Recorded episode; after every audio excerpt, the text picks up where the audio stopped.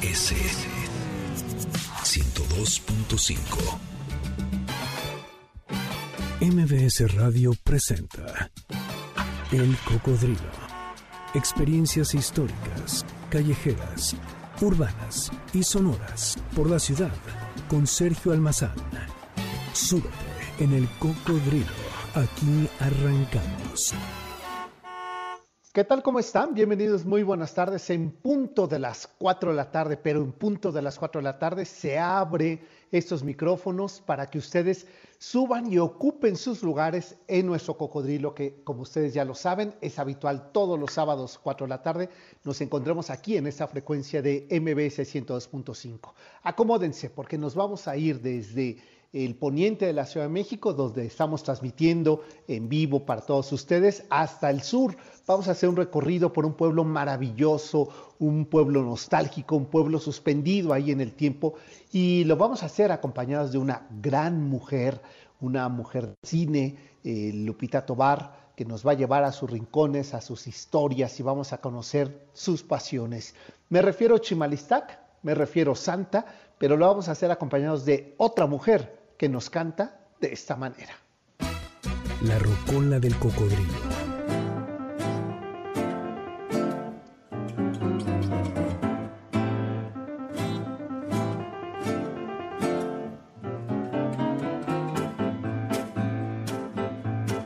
Ya no me cantes cigarra, que acabe tu son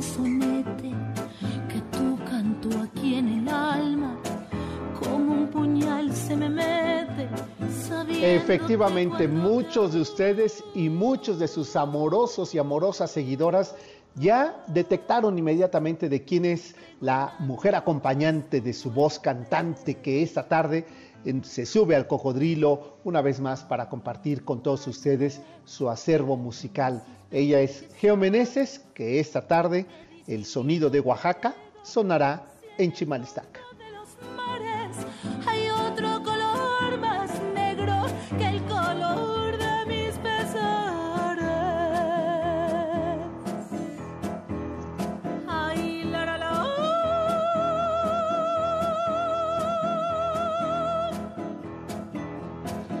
Geo Meneses, la cantante oaxaqueña que ha revitalizado el cancionero popular de más de dos siglos, su voz es ejemplo inequívoco del arte y el virtuosismo que el cielo azul de Antequera regala a sus paisanos de Oaxaca.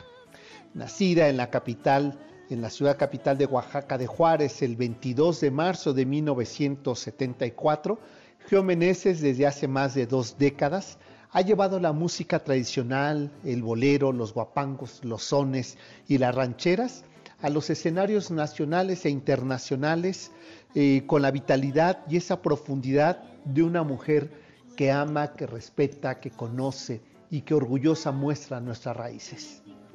Afligido, ya me canso de buscar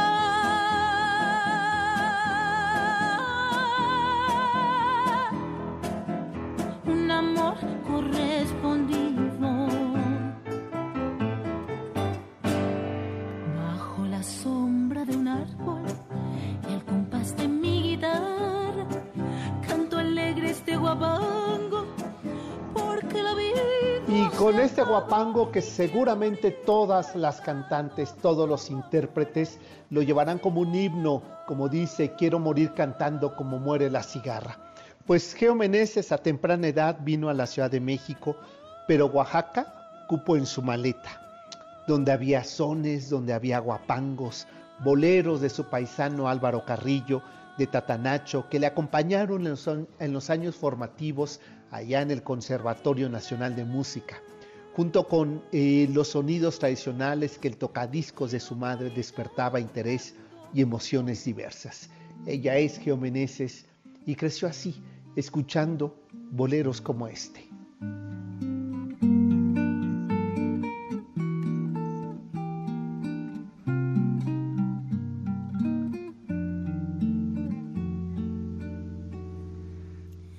Señal que te vas, vas dejando mi olvido detrás pero quieres hablar. Yo no sé para qué si me vas a dejar. Con este tema la señal probablemente era eso, la señal de los privilegios de su voz, de los privilegios del cancionero que su tierra Oaxaca le había heredado y que ella escuchaba en la infancia. Geomeneses hizo suyo ese repertorio bolerístico, ese repertorio de la música tradicional mexicana que en aquella radio y en aquel tocadiscos de su infancia aquí en la Ciudad de México escuchaba que a diario su madre tocaba mientras también preparaba las clases escolares porque su madre como buena maestra le enseñó a amar esta tierra. Más si quieres que hablemos de amor, vamos a quedarnos.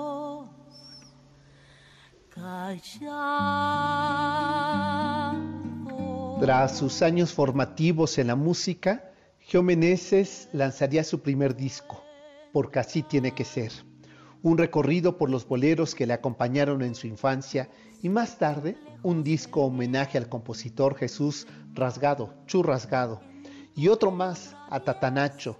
Y en el 2003 lanza quizá el disco que la coloca como una de las voces oaxaqueñas más importantes de México, de México y América Latina. De la farra y el dolor se convierte no solamente en un disco bajo el recorrido bolerístico de su paisano el compositor Alba Carrillo, sino también en una propuesta televisiva de un programa donde efectivamente de la farra y el dolor recorre en su natal Oaxaca lugares emblemáticos, simbólicos, históricos, pero sobre todo acompañados de la música, aquella que le ha seguido hasta estos días. Y lo fuiste a entregar por ahí y la muerte que un día para A partir de ese disco de la farra y del dolor vino un programa de televisión, como decíamos, donde Geomeneses además mostró otras cualidades, la de conducción y cualidades periodísticas, que más tarde le llevaría a lanzar un disco arriesgado hasta ese momento. Se trataba de una compilación de compositores contemporáneos como Rafa Mendoza, de donde se eh, destaca el título del disco, Dosis de Placer.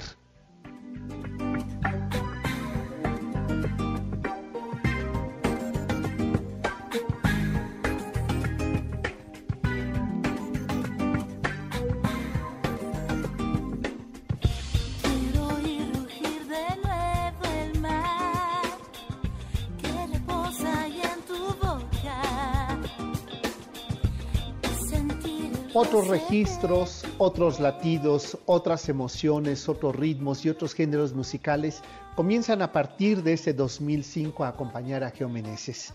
En el 2009, por ejemplo, se presentaría en una gira internacional con la cantante española Martirio, que le permite una presencia internacional en países como Portugal, Francia, Sevilla, Barcelona, Filipinas, Florencia, entre otros países donde es reconocido el talento y la difusión del acervo musical popular mexicano en la voz de Geomeneses. Ese repertorio musical que integra la discografía de la cantante oaxaqueña Geomeneses es el registro histórico de un discurso sentimental, de un discurso memorioso y rítmico de nuestro país, que se mezcla de boleros, cuapangos, de música regional, de sones, de norteñas, de música contemporánea y popular, donde lo más interesante es que Geomeneses revitaliza a esos compositores, los vuelve actuales, los vuelve rítmicos y atrevidos al hacer arreglos musicales, muchas veces acompañados de orquesta, otros de música tradicional, de música tradicional popular oaxaqueña, pero también muchas veces incluso de la banda de Bastón, una banda de música rockera.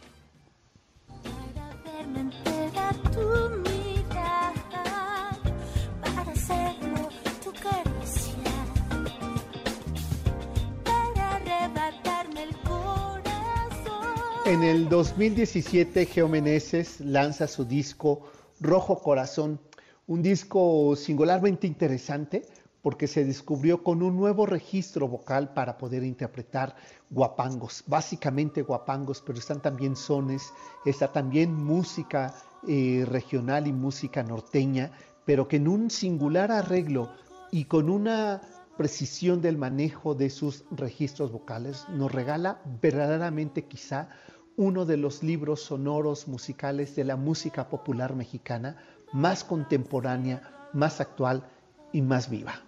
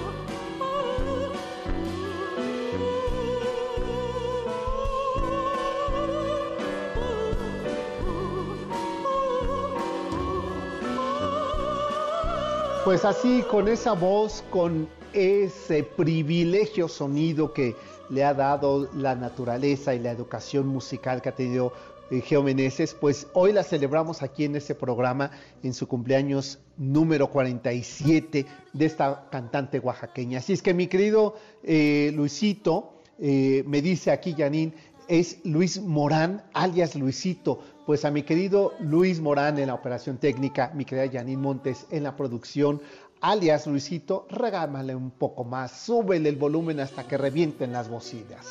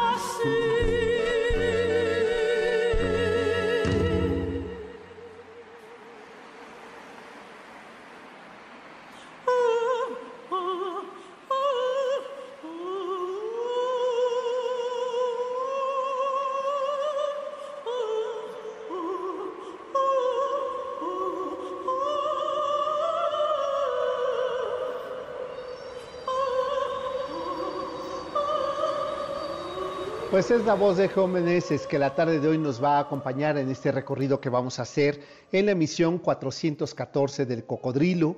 Por supuesto, después de esta pausa, los voy a invitar a recorrer eh, el barrio, ese pueblo maravilloso al sur de la ciudad, en el sur poniente de la ciudad, que hasta todavía la primera mitad del siglo XX estaba bañado, regado por las aguas del río Magdalena y por supuesto también del río Chimalistac. Pues ya adivinaron, nos vamos a ir a Chimalistac, ese pueblo, el barrio de Elena Poniatowska, pero también el barrio de Santa, el barrio que donde Federico Gamboa escribió a inicio del siglo XX, en 1904, aquella emblemática novela costumbrista donde pone en jaque esa hipócrita mustiona moral de el porfiriato.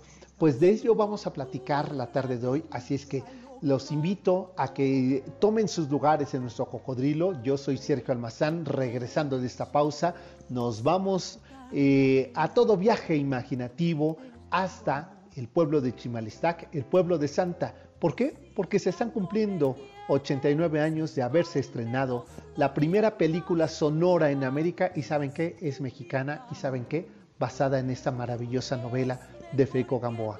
Santa. ¿Y saben qué? Está ambientada en Chimalistac. Volvemos, esto es El Cocodrilo, nos vamos con Geomeneses y sus canciones. Y pensar que tuve tan cerca otros labios y los desprecié. Pero no me quejo, fue maravilloso lo que te robé.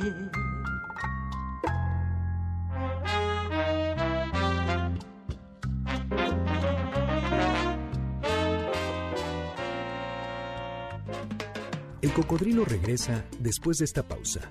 No te despegues. MBS 102.5.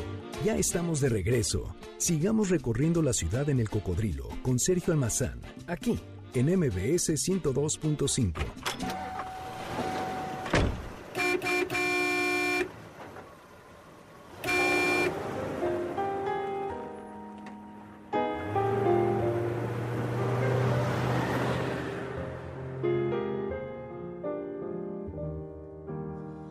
en la eterna noche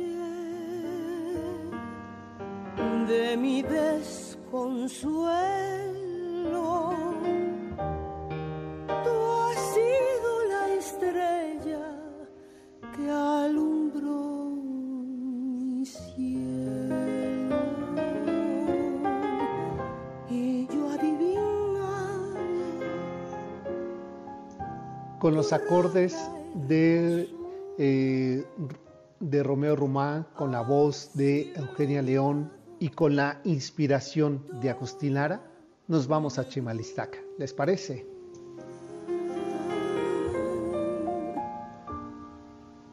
Santa, Santa mía. Dos evocaciones vienen a mi mente cuando camino esas caprichosas calles empedradas de Chimalistac y de San Ángel. Advierto que esas dos evocaciones son un lugar común, eh, una cotidianidad, y, pero que me resultan inevitables. La primera de esas ideas es, por supuesto, este tema que estamos escuchando, Santa, así como también la novela de Federico Gamboa y el tema de Agustín Lara. Mi senda todas las espinas. Y el segundo de las caprichosas ideas que me vienen a la memoria, que evoco cuando recorro las calles de Paseo, de Río, de, este, de Hipo y la plaza de eh, Federico Gamboa, es justamente el significado del viejo pueblo prehispánico que dio origen a este bucólico escenario sureño del Valle de México, aquel nombre prehispánico de Tenanitla, que significa junto a la muralla y rodeado por una muralla. Este próximo 30 de marzo se cumplen 89 años de haberse estrenado la cinta Santa del director Antonio Moreno, donde Lupita Tobar interpreta a Santa. Y con esa cinta, México se convierte en el primer país de América Latina en producir una película sonora en aquel 1932, basada en la novela del escritor Federico Gamboa, del mismo nombre la novela que la película, donde el autor inmortalizó eh, el propio pueblo sureño que sirvió de escenario a la cinta, Chimalistaca, como lo dice en la primera línea de esa novela eh, Federico Gamboa. Esta historia se desarrolla y es a la memoria del pueblo de Chimalistaca.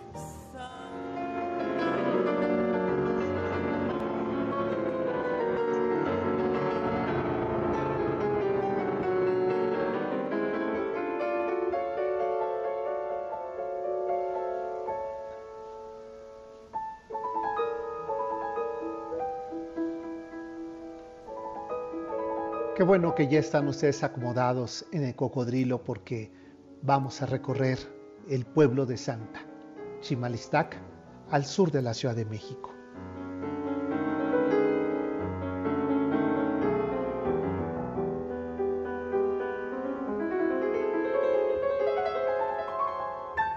Chimalistac es una postal de época colonial que explica por sí misma la vida religiosa, la vida agrícola y social de los años posteriores al otorgamiento del marquesado del Valle de Oaxaca a Hernán Cortés, que comprendía desde Coyoacán hasta la ciudad de Oaxaca en 1522.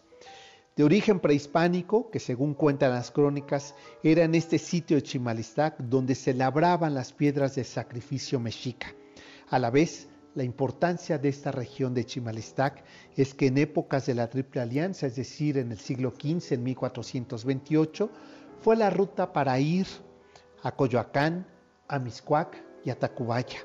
A su vez, conformaba otro punto y otro eje de conexión, Churubusco Chimalistac, Chimalistac Miscuac y Chimalistac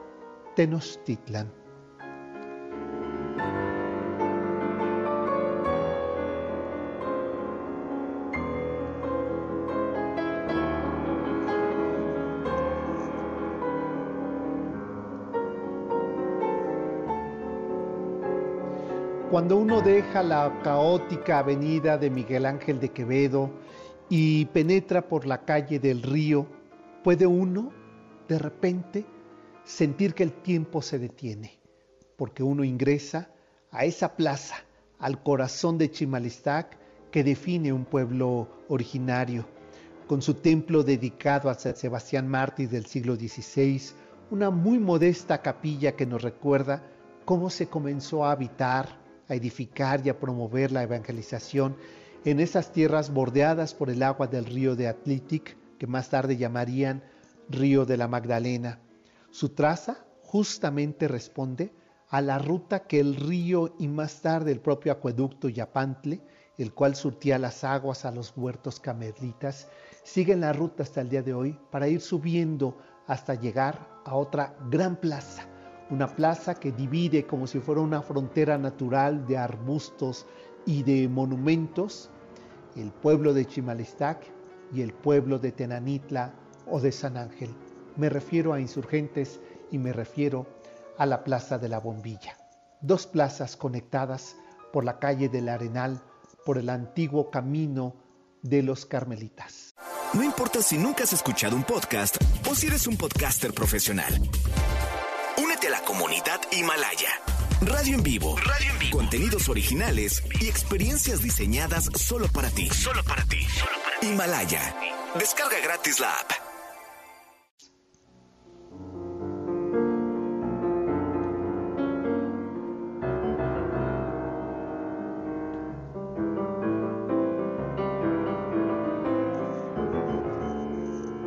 Después de la conquista y tras el recorrido que los dominicos harían por las tierras sureñas, comenzando por Coyoacán y después siguiendo en esa línea del agua, se invernarían a Chimalistac. Eh, a partir del siglo XVI, Chimalistac sufriría la primera de sus grandes transformaciones al ceder sus tierras a la orden primero de los dominicos y luego de los carmelitas descalzos quienes establecieron una capilla, la de San Sebastián, una ermita, la ermita del secreto, los huertos, un colegio mayor, un convento y el templo de San Ángel del Carmelo. Mientras que los dominicos continuaron su vida religiosa en las tierras de Tenanitla, llamadas a partir de la segunda mitad del siglo XVI San Jacinto, otra de las bellas plazas que esta zona sureña nos regala. Es decir, que al internarse por las calles empedradas de San Ángel, como lo estamos haciendo ahora en nuestro cocodrilo viajero, ustedes ya se dan cuenta que aquí en San Ángel la traza de sus edificaciones es caprichosa. Nos revela los momentos históricos de una zona del Valle de México que fue dominada por religiosos en épocas novohispanas. Y como diría Elena Garro, para conocer San Ángel y para llegar a Chimalistac hay que seguir la ruta de sus cúpulas, porque justamente esas cúpulas eh, con azulejos son la revelación inequívoca de la portentosa presencia de una de las órdenes más importantes de la vida eh, eclesiástica en la Nueva España, la orden de Santa Teresa de Ávila, la orden de los carmelitas.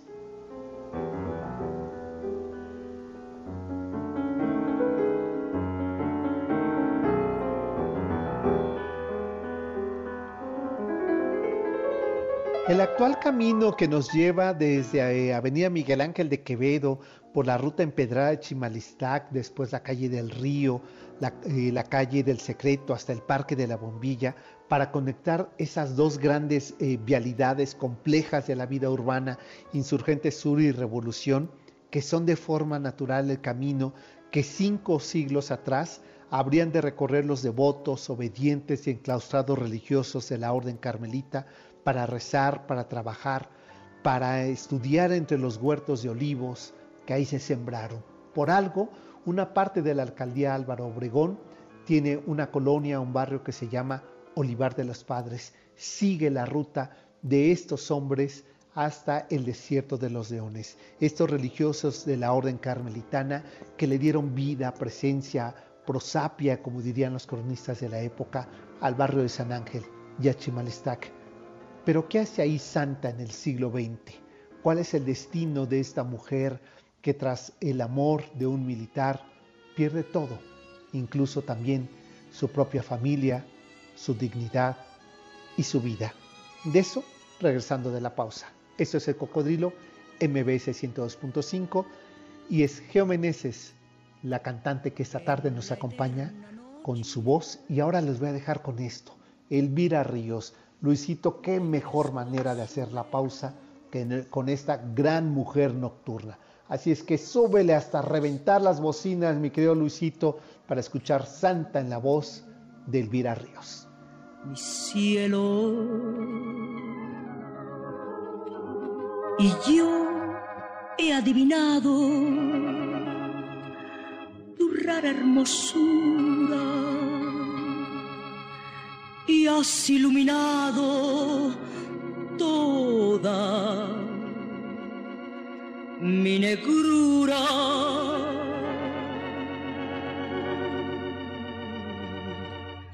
Santa, Santa mía,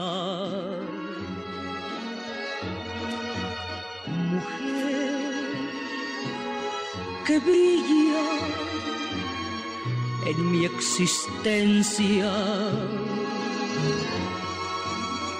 Santa, sé mi guía. En el triste calvario del vivir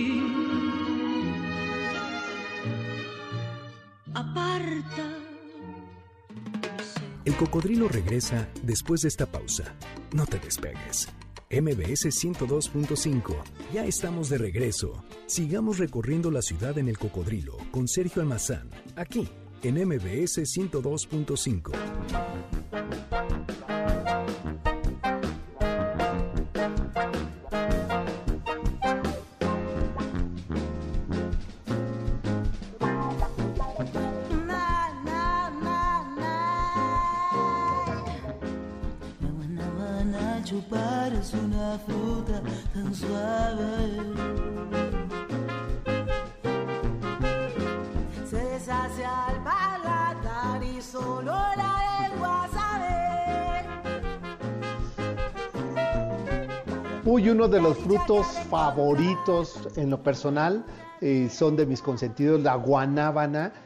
Pues este tema, este son veracruzano, lo estamos escuchando en la voz de Geomeneses, a quien estamos celebrando en su cumpleaños 47. Luisito, ya sabes lo que hay que hacer, a romper las bocinas.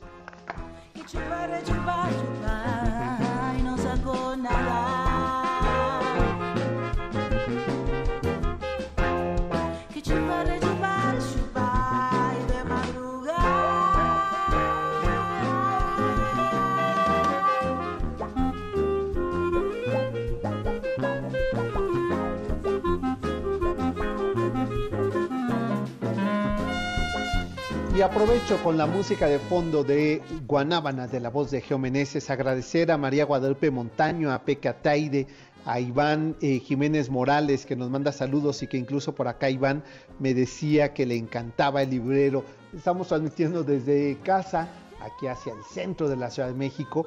Gracias por estarnos siguiendo en esta transmisión de Facebook Live, el Cocodrilo MBS, así nos encuentran en Twitter, en Facebook y en Instagram.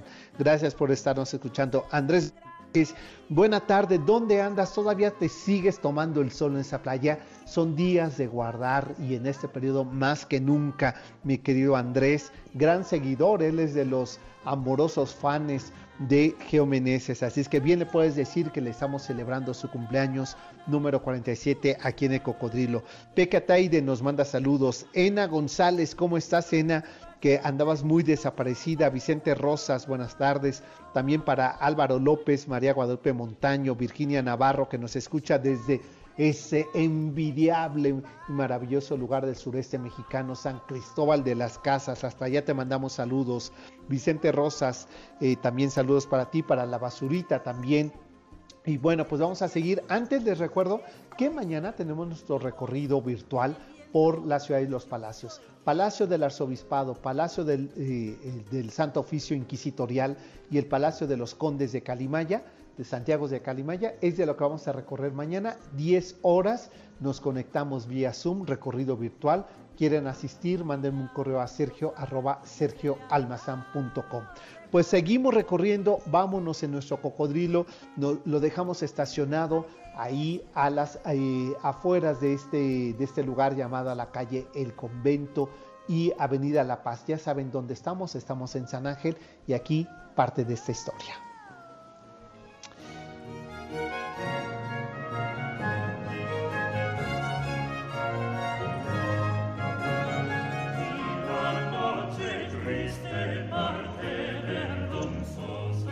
Estamos aquí en esta esquina de Avenida La Paz y el convento porque efectivamente lo que hoy alberga un museo se trató del templo y el convento de los Carmelitas Descalzas.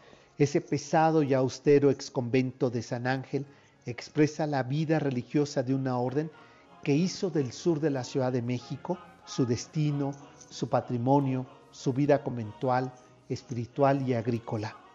En 1615, cuando el religioso Fray Andrés de San Miguel colocó la primera piedra para la edificación del convento y colegio de San Ángel, no imaginó que cinco siglos más tarde el actual Museo del Carmen es la muestra arquitectónica de arte barroco y religioso del sur de la Ciudad de México y el segundo en importancia de obra de los grandes artistas de temas religiosos en la época novohispana, como lo son Juan Correa, Miguel Cabrera y Cristóbal de Villalpando, pintores de una enorme talla que efectivamente usaron los muros, los lienzos y los estofados para dejar prueba inequívoca de la enorme importancia que el convento carmelitano tenía en el siglo XVI hasta el siglo XVIII.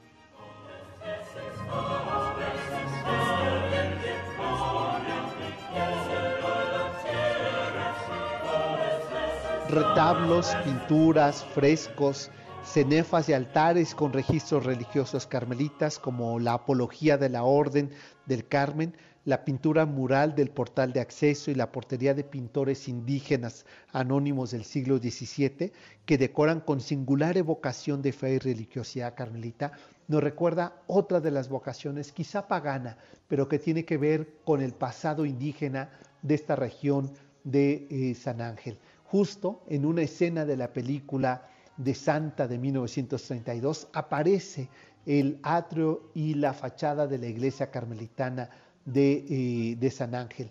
¿Por qué? Porque se lleva a cabo justamente en este periodo, pues la fiesta de las flores y también la, eh, el peregrinar de la Virgen de Dolores, uno de los retablos más bellos del barroco eh, del siglo XVII que alberga esta iglesia y que es la que nos recibe cuando uno visita la iglesia del Carmen.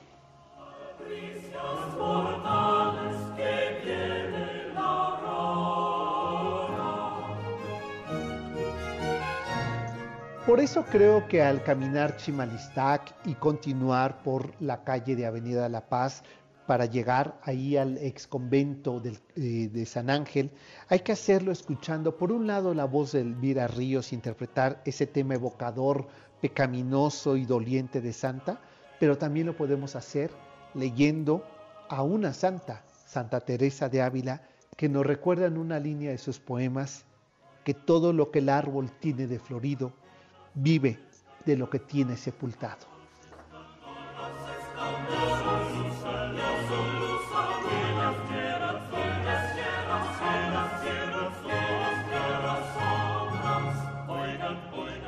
Indígenas tepanecas que fundaron el pueblo de Chimalistac en el año 670 después de Cristo para el siglo XV fueron sometidos por los mexicas como parte del imperio del Tlatuán y de Coyoacán. Los pueblos dependientes de Coyoacán consistían en casas en tierra firme y chinampas y según testimonios de Hernán Cortés y Bernal Díaz del Castillo, contaban con casi 6.000 casas en total a principios del siglo XVI, donde vivían de la agricultura, el trabajo en plumas y zacate, haciendo escudos, armas de piedra y vidrio de obsidiana. De ahí el título de eh, Chimalistac, lugar del escudo blanco. La población de Chimalistac pagaba tributo al señorío con frutas, leñas y piedra. Chimalistac se mantenía como un barrio sujeto a Coyacán hasta prácticamente el siglo XIX y ahí en sus calles, la actual avenida del Arenal, la calle real que conectaba la villa de Coyoacán, desde los arcos de San Juan, hoy centenario, hasta las eh, Chimalestac en épocas prehispánicas, incluso con el trazo de las órdenes religiosas, primero dominicas y después carmelitas, ese puente de Panzacola y más tarde también el puente de Chimalestac, nos advierten de su enorme vocación, de la belleza que hicieron del trazo geográfico de esta zona agrícola, pero también religiosa.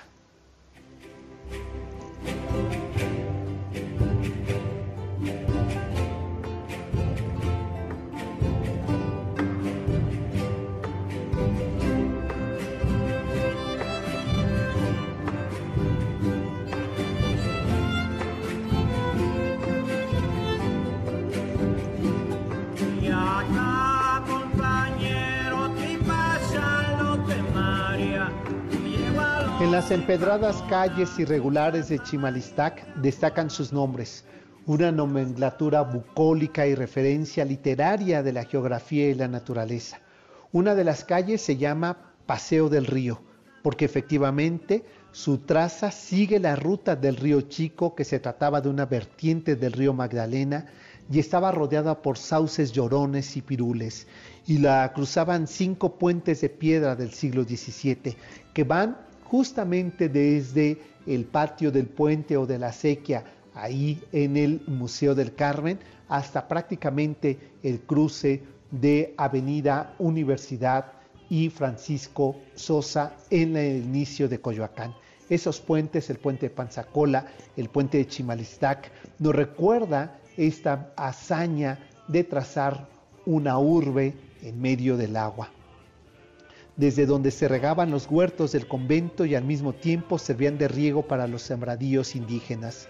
Otro de los nombres bucólicos es el callejón de Cumaná, justo se trata del tramo que conduce a la antigua huerta de Chimalistac y que corría por ese tramo una pequeña zanja que fungía como apantle, apantle que es ese pequeño acueducto prehispánico de riego, el cual servía de surtidor de agua en los pobladores del viejo pueblo indígena pero también, sin lugar a dudas, está la Plaza Gamboa, las calles Sipo, las calles Santa, que son por derecho propio el emblema, la identidad y la memoria literaria, fílmica y el homenaje a Chimalistac de principios del siglo XX evocadas. Quizá no hay ningún pueblo en el mundo que tenga nombres de personajes de una novela.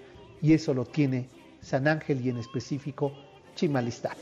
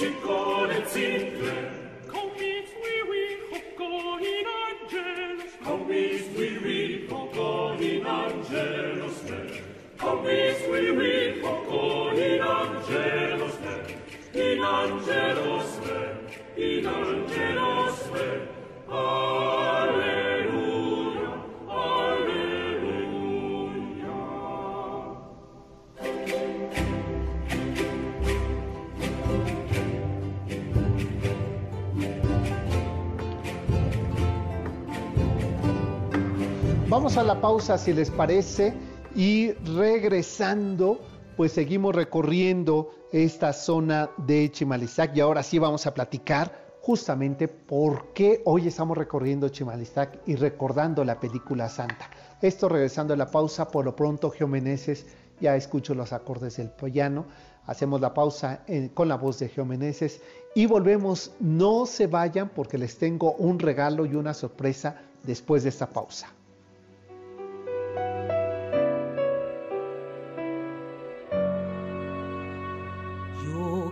Quiero luz de luna para mi noche triste, para pensar divina la ilusión que me trajiste, para sentirte mía, mía tú como ninguna. Pues desde que te fuiste no he tenido luz de luna. Yo siento tus amarras como garfios, como garras que me ahogan en la playa de la farra y del dolor. Y siento tus cadenas arrastras en la noche callada. El cocodrilo regresa después de esta pausa. No te despegues. MBS 102.5. Ya estamos de regreso. Sigamos recorriendo la ciudad en el cocodrilo con Sergio Almazán, aquí en MBS 102.5.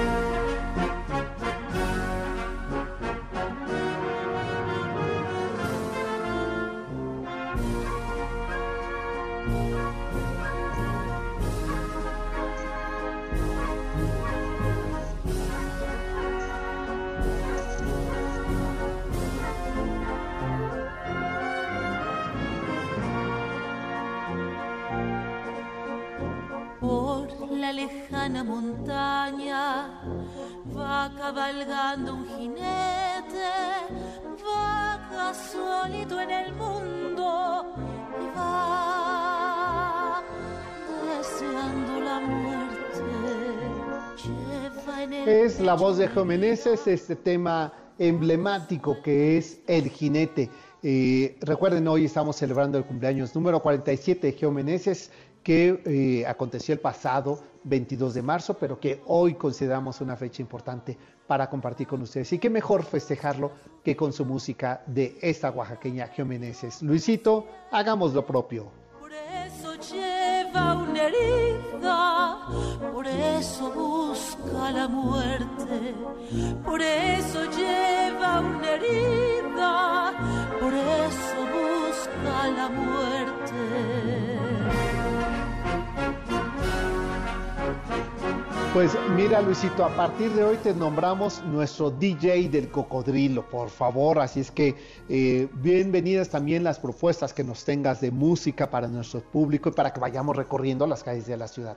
Pues ya que hablo de recorrer calles de la ciudad, quiero hacerles una invitación.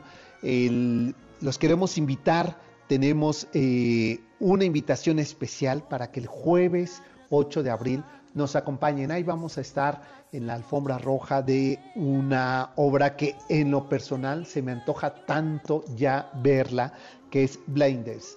Esta obra está basada en una novela que vaya cuando la leí entre el llanto, la reflexión y eh, y la relectura que en varias ocasiones el propio autor me provocó, incluso buscar temas sobre filosofía alrededor de lo que nos propone el autor. Eh, Está basado en la novela de eh, Ensayo de la ceguera, cuando esta población se queda ciega y de tanta luz ya no ve, para que aprendamos a reconocer la oscuridad, también la parte oscura del hombre, también la solidaridad. Y en este momento me parece que la obra eh, Blindness viene mucho al caso con lo que estamos viviendo. No les digo el nombre del autor porque es la pregunta que les quiero hacer. La primera persona que me envíe la respuesta de cómo se llama el autor eh, de esta novela, ensayo sobre la ceguera, que es la novela que está basada esta obra de teatro, pues les voy a regalar un acceso doble presencial para que ustedes vayan al Teatro de los Insurgentes el jueves 8 de abril. Ahí estará Janine Montes, eh, muy coqueta, la vamos a poner en plataformas, eh, la vamos a poner en, eh, en, falda, le vamos a poner un tocado para que los reciba y ahí estaré también yo, por supuesto, y no porque, o sea, yo no importa que esté, lo que importa es que ustedes estén y que disfruten de esta puesta en escena en el Teatro de los Insurgentes. Eh, revisen si ustedes tienen eh, tiempo el jueves 8 de abril. Eh, que para que ustedes asistan a esta presentación de Blaines. Así es que MBS 102.5 les invita al Teatro de los Insurgentes y, y si ustedes me dicen quién es el autor de la obra Ensayo sobre la ceguera, pues se llevan esa cortesía doble. Deben de contestarme en mi Twitter que es S Almazán 71. Pues ahí está mi querida Yanin. Y antes de que nos gane el tiempo, que tenemos dos minutos escasamente, ¿por qué estamos recorriendo Chimalistac? Aquí va la historia. Me has iluminado toda mi negrura.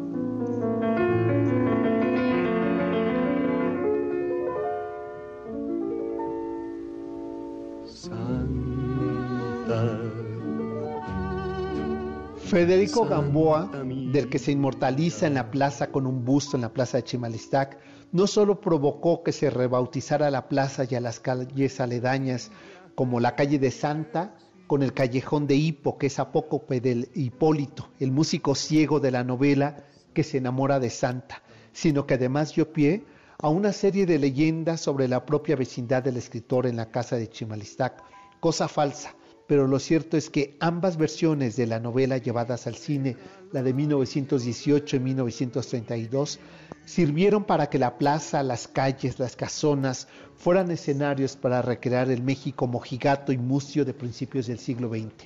En 1918 se filma la adaptación a la novela de Federico Gamboa, Santa, dirigida por Luis Peredo, que tuvo a la actriz Elena Sánchez Valenzuela en su protagónico. Era la época del cine mudo. Es la primera versión de la famosa novela de Federico Gamboa acerca de una joven campesina enamorada que es seducida por un militar, repudiada por su familia y condenada a la prostitución por su pecado. Filmada en Chimalistac, lugar donde la propia novela de Gamboa se ambienta y desarrolla su trama. Pero una segunda versión se filmaría 13 años más tarde, en 1931 y estrenada en 1932.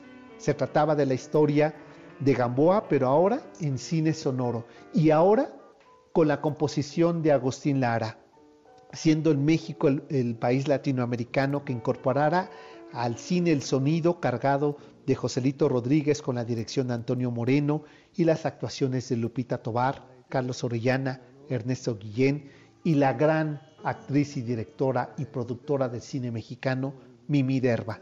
El tema principal, escrito por Agustín Lara y grabado por el intérprete del momento, Elvira Ríos, el cual fue el tema más solicitado en las radiodifusoras en aquel 1932. Así, vale la pena recorrer Chimalistac, escuchando ahí el susurro del tema de Agustín Lara, Santa, recorriendo las calles que homenajean a estos personajes de una novela y a su creador, Federico Gamboa, y así recorrer seis siglos de esta ciudad y del sur de este pueblo, Chimalistac. Santa, Santa mía, mujer que brilla en mi existencia. Pues nosotros ya nos vamos. Y déjenme decirles que, claro, inmediatamente respondieron a la pregunta que estábamos lanzando. Y eh, Juan Carlos, ahora te eh, mando un mensaje privado en tu Twitter para que nos des todos tus datos y se vaya a ver esa hora de Blindness. Pues nosotros ya nos vamos. Se quedan con eh, Héctor Zagal que ya tiene listo todo el banquete con nombres y apellidos. ¿Cómo surgieron esas historias? Nos lo va a contar el doctor Zagal. Pásela bien el próximo sábado, 4 de la tarde. Aquí nos volvemos a encontrar en MBS Noticias. Hasta entonces, muy buenas tardes. Con tus besos, mi desilusión. Santa. MBS Radio presentó El Cocodrilo. Experiencias históricas, callejeras, urbanas y sonoras por la ciudad. Sóbete en El Cocodrilo. Nos escuchamos el próximo sábado aquí, en MBS 102.5.